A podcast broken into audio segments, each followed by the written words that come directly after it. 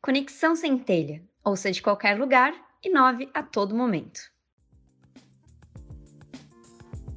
Sejam todas e todos muito bem-vindos ao terceiro episódio do Conexão Centelha, a faísca que faltava para o seu negócio.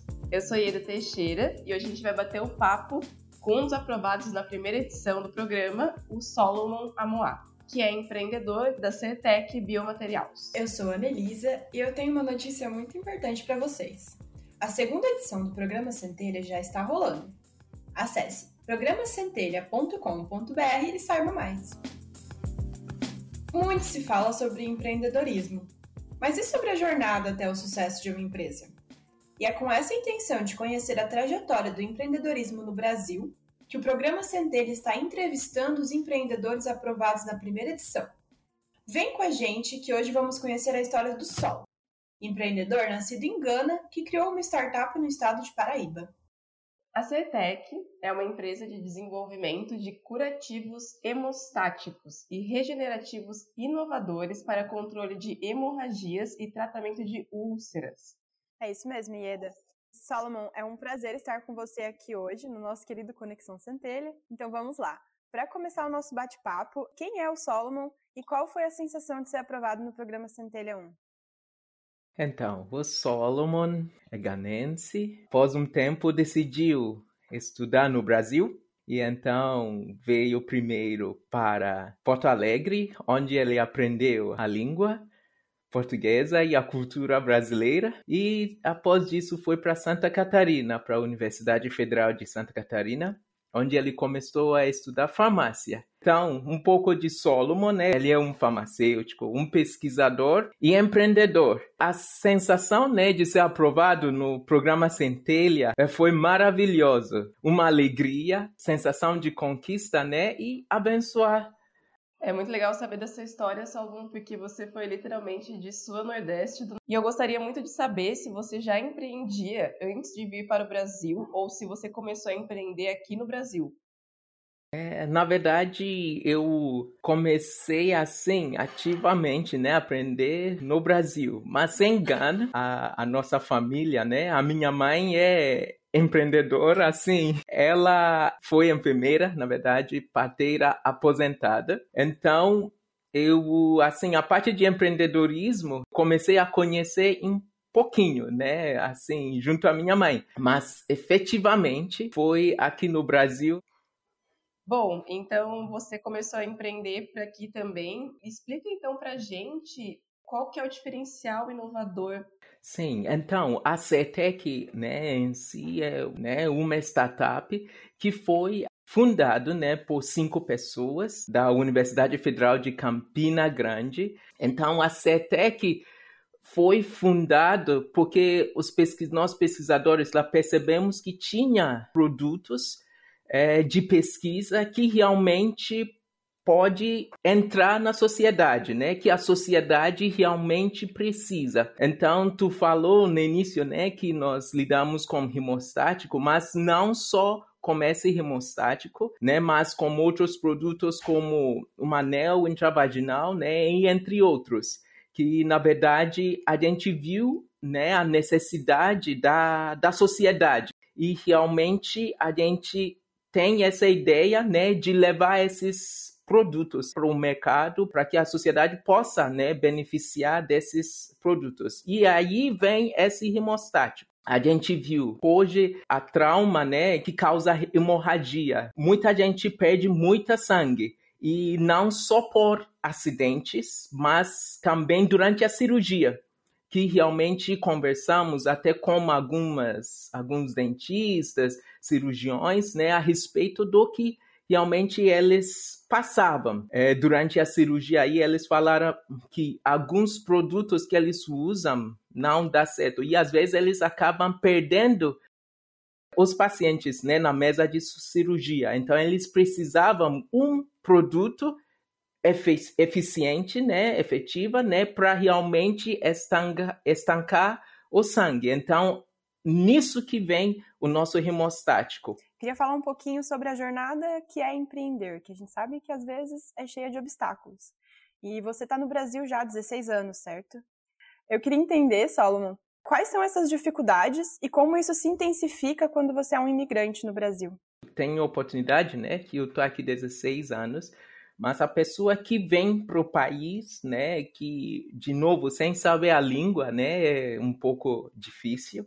A pessoa precisa conversar, colocar as ideias dele, fazer uh, as conexões, né? Então, e ter pessoas confiáveis, tem que conhecer a cultura.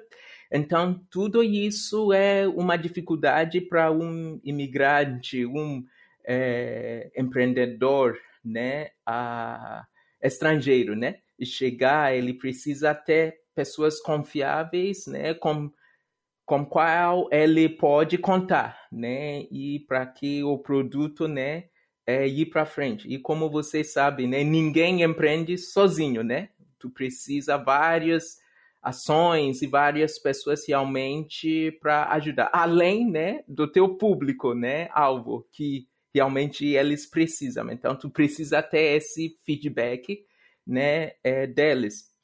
Então essas são algumas assim dificuldades né associados é, no caso achar as pessoas confiáveis né com qual você pode trabalhar né conhecer a cultura né porque tu pode até ter uma ideia boa mas realmente ele tem que ser en, en, encaixado certinho na no certo né do da o, a cultura né, do povo, né, para ele poder ter é, uma, um impacto né, melhor. Então, tu precisa entender tudo isso. Esses, acho que é, são alguns dos desafios né, que, que tem para uma um empreendedor estrangeiro.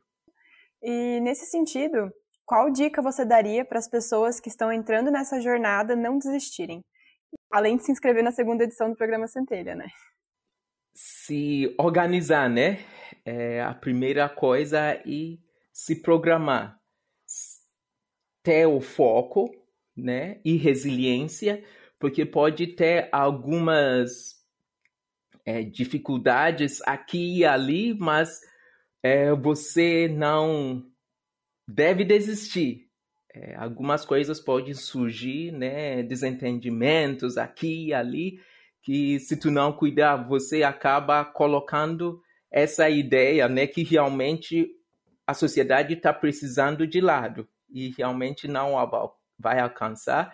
É, eu acredito que tu tem que ampliar teu escopo, né, de, de, de pessoas, né, que tu conhece. Então, networking é, é muito importante, né, para você poder chegar onde você quer chegar né? E também não esquece de continuar se capacitando.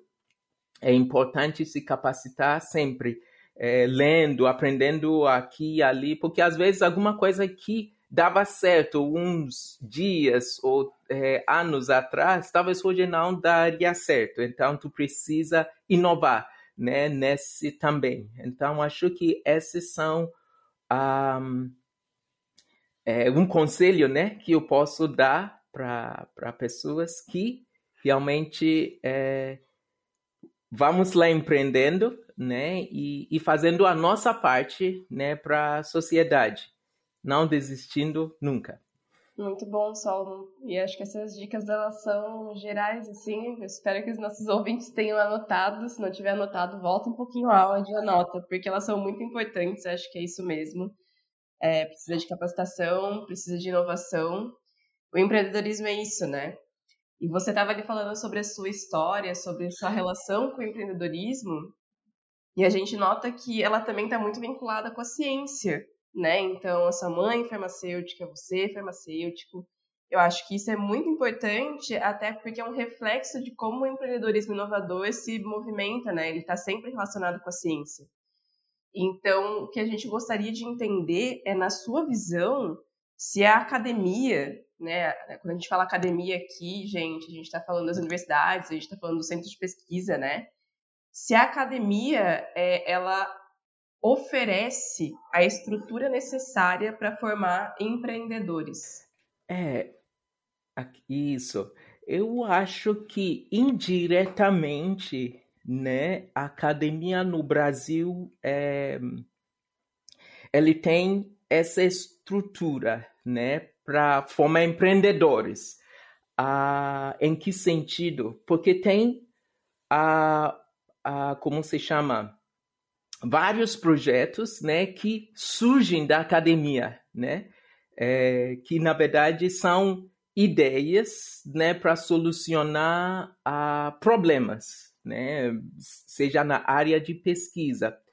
Um, mas só que eu acho que a academia podia fazer mais, né, só não restringir ele só para essa parte acadêmica, né, assim, de conhecimento só, mas tentar colocar e capacitar os alunos, né, a colocar isso, a esse conhecimento e todos os dados que estão sendo gerados, né, para ajudar a sociedade gerar, é, como se chama, dinheiro, eu vou usar essa palavra, né, e também ajudar a sociedade. Porque eu acredito que é nisso que realmente daí vai ser uma um empreendedorismo assim completo, né? Porque eu estou falando isso por quê? Porque esse produto que a gente está tentando colocar no, no, no mercado, ele é, é um, um conhecimento que surgiu na academia. Né? O pessoal começou a organizar dados aqui e lá, né? Então, é, ah, como a gente pode solucionar? Então, isso veio, mas realmente ele ficou na bancada. Ele não saiu. Então, eu acho que talvez a, o Ministério de Educação, que na verdade eu estou vendo CNPq e realmente outros órgãos realmente batendo isso forte, né, esses dias, né, nesse tempo aqui no Brasil, eu acho que pode ser aumentado, né, e nos currículos dos alunos, né, dos vários cursos que tem, conseguir colocar isso para realmente deixar ele completa. Aí o aluno sai e não só vai ficar só para pesquisa, mas saber que se for fazer pesquisa, ele está querendo colocar algo no mercado que vai gerar dinheiro, né? Não só para ele, mas para a sociedade toda e também trazer benefício para a sociedade. Então, é nesse sentido que é, eu vou colocar que eu acho que podemos chegar lá, né? Agora eu falo 16 anos, né, no Brasil, dizer que ah, eu sou cidadão brasileiro, né? Então, é, realmente podemos fazer isso e ter várias pessoas empreendendo tem uma, uma necessidade ainda, e a gente já observa que está acontecendo de uma transformação nos próprios currículos, de conseguir incluir o empreendedorismo como uma possibilidade, porque a pesquisa, muitas vezes, ela fica realmente retida nas universidades, né? A uhum. ideia das incubadoras, das pré-incubadoras, era exatamente pegar essas pesquisas, retiradas ali de dentro das universidades, com um potencial inovador e colocar no mercado para ajudar a sociedade, né? Eu gostaria de saber, assim, pensando nesse processo de retirar a pesquisa da universidade para colocar no mercado, você sente que a CETEC, né, o produto da CETEC já está em momento de ser comercializado, é, já tendo esse suporte inicial do programa Centelha? É, na verdade, o programa Centelha né, foi ótimo para nós, né, porque além de nos dar entendimento, nos capacitar, né, mais para empreender, ele deu um aporte, né, uma subvenção, né, para nós que realmente nos ajudou a colocar o produto mais para frente, né, para um TRL mais avançado, né? É, para hoje nós estamos chegando sete, né? E realmente é interessante isso. Só que para ele chegar no mercado, ele tem que ter um TRL tipo 9. E nosso produto, como é da área de saúde, precisamos fazer ensaios clínicos, que realmente ele toma um pouquinho de tempo, que é isso que estamos assim nessa fase, saindo da centelha, que na verdade a gente tá para encerrar, né? Aí a primeira edição nosso, né, o nosso projeto, saindo a gente queria esse fomento, né, para realmente colocar esse produto na área de, na, nos testes clínicos né? E para realmente avaliar, porque antes desse produto chegar no mercado, tem, tem que ser regularizado diante da Anvisa, né? Os órgãos competentes. Então precisamos fazer isso e também é, comprovar, né, que realmente nosso produto é um produto é super e ótimo para a sociedade. Voltando um pouquinho na primeira pergunta ali da Ieda sobre a universidade, essa conexão com o empreendedorismo, que é essencial para fortalecer o ecossistema da inovação, e a sua resposta foi assim essencial também. Pensando no público-alvo, igual a gente estava falando de validar, e uma coisa que a gente ouve muito no meio empreendedor é que quando a gente pensa em uma ideia, ela deve solucionar a dor do cliente, não só do empreendedor que pensou nessa ideia. Eu queria entender como esse produto foi validado. Sim, então, é, em primeiro lugar, né, a gente é, tinha escutado várias pessoas da Paraíba, né, falam dessa um dos ingredientes que a gente usa para o nosso produto, que é a planta medicinal, né? É, tem falado muito que eles usam, quando eles colocam, ele cura, pegam uma parte dele e está funcionando. Então decidimos, né, tentar validar isso. Primeiro começamos ensaios pré-clínicos, né, em ratos, que realmente a gente é, avaliou o produto, um dos ingredientes, essa planta, e realmente foi fantástico. Né? É, foi tipo três vezes mais potente do que dois produtos que estão no mercado. Então isso já nos deu uma uma assim brilhos nos olhos, né? E aí é, também o outro ingrediente já tem é, como se chama validação dele no mercado, que é para isso. Então a gente já viu assim um, uma coisa interessante, né, para é, utilizar. E além de conversar, né, com os médicos, os cirurgiões, né, que realmente o nosso produto ele vai ser o diferencial dele, né? Ele vai ser é, além de hemostático, ele vai ter a capacidade, né, de regenerar os tecidos, né? Ele tem atividade anti-inflamatório também além disso, né? Então, é, é várias propriedades, né, que a gente tem associado ao nosso produto e realmente pelas conversas com os médicos e os cirurgiões, né, que nós nós tivemos, nós é, conseguimos validar e saber que realmente é, nosso produto é apta, né? É, a sociedade precisa, os cirurgiões precisam é, para realmente estancar sangue e trazer a recuperação adequada que precisa. Eu tenho uma pergunta agora sobre as avaliações. Nessa validação mesmo que a gente está conversando, no Centelha a gente tem as três avaliações nas três fases de seleção. E como que você vê essas avaliações no desenvolvimento da empresa de vocês? Você já tinha recebido alguma avaliação parecida antes? Como foi?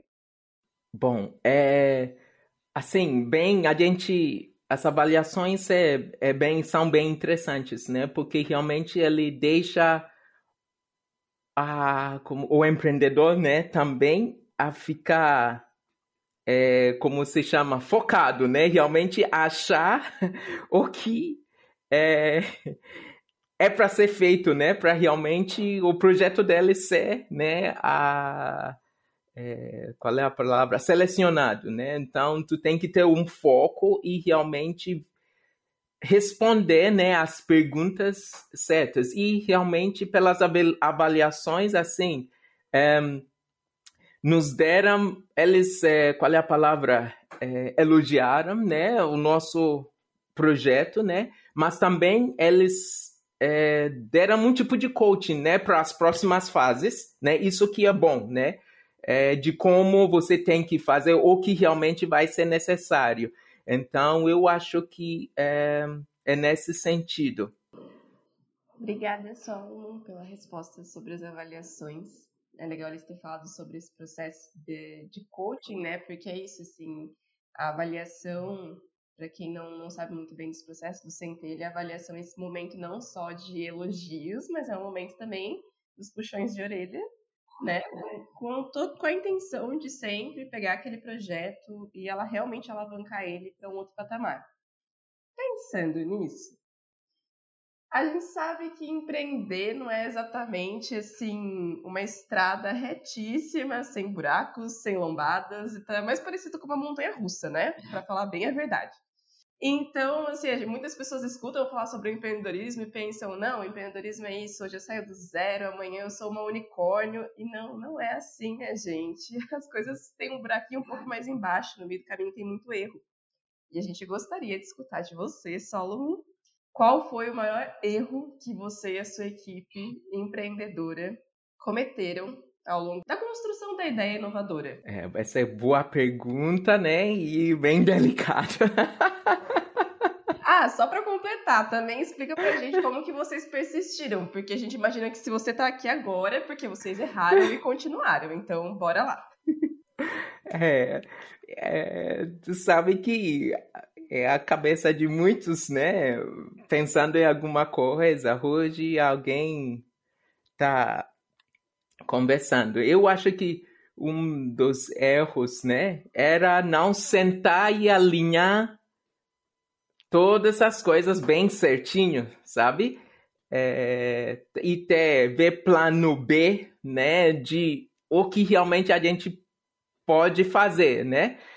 que realmente achou que quando que vai ser uma, uma coisa que eu vou deixar, né, para para os outros, né, que vão começar, né, que sempre tem que a equipe tem que sentar, né, conversar, planejar, né, e ver realmente é, o que eles querem fazer, se esse não dá certo, como eles vão continuar, né? Então isso é, é importante né? Porque quando não tem essas conversas, aí às vezes é, é, um tipo de mal-estar, chega a um ponto e um quer fazer isso, quer fazer aquilo e tem é, mal entendimentos aqui e ali e tal, e então fica um pouco difícil, né, para continuar. Aí às vezes tem um uma lacuna assim de silêncio e, nada vai para frente porque tem um tipo de mal-estar. Então, realmente é importante que eu acho que é importante sempre conversar, né, sobre um um assunto, né? E esse realmente foi nosso erro, mas nós persistimos, né? Voltamos para conversar e tentar solucionar e, e, e, e ver, porque a ideia é melhor, né? O nosso objetivo é melhor do que tudo isso que está acontecendo de confusão. Que na verdade a gente tem que ter o foco, né? Então, esse que é a, a forma de persistência, né? A gente tem que olhar para isso e ir para frente. Então, é mais ou menos isso que eu posso é, colocar. É... A gente sabe que essa pergunta é crítica, a gente sabia que a resposta ia ser difícil, mas é para refletir mesmo e obrigada pela honestidade, viu, Solomon?